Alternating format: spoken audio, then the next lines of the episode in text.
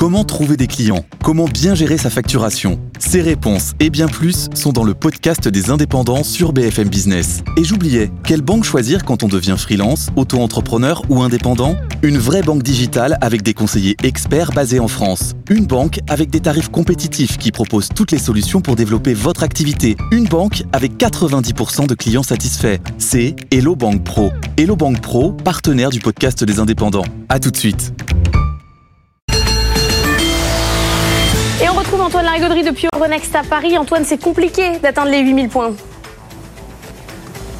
Hum, absolument, c'est compliqué, mais on y retourne à petits pas. Euh, le dernier record historique, c'est 7976.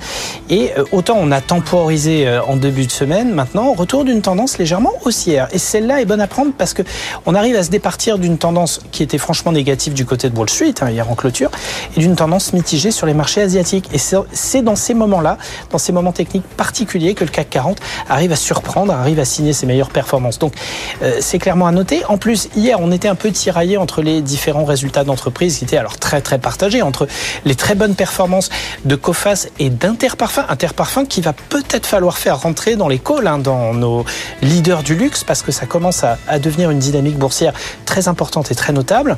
Et puis aussi, il y a eu les très lourdes sanctions autour de, de Worldline, d'Elior, et puis la journée vraiment tumultueuse de Téléperformance, vous en avez parlé. Donc ça devrait être un petit peu plus calme à l'ouverture, avec un CAC 40 qui va commencer avec une très légère hausse, mais les 7900 176 points sont clairement apportés.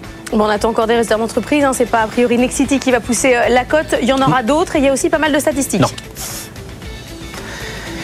Absolument, avec euh, en Allemagne à 8h les ventes de détail pour le mois de janvier, les chiffres du chômage de février, et puis très attendu, évidemment à 14h, l'inflation pour le mois de février, elle devrait avoir encore légèrement diminué à 2,6% en cadence annuelle.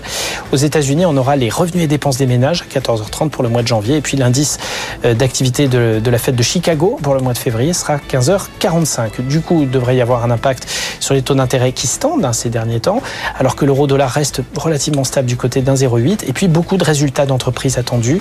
Euh, Air France KLM aujourd'hui, Arkema, on aura Bonduel aussi, euh, EuroHappy, Getlink et puis euh, Saint-Gobain, SES, Valeo et Veolia qui doivent publier. Donc le CAC 40 termine tranquillement ses publications annuelles. Et ça, ça devrait être un soutien important pour la cote. Enfin, encore faut-il que les résultats soient bons. Merci Antoine, on se retrouve dans 10 minutes pour les cryptos. On a une belle histoire hein, autour de Coinbase à raconter, une histoire qui a fait froid dans le dos à certains investisseurs hier qui ont vu leur compte à zéro. On vous raconte ça dans 10 minutes.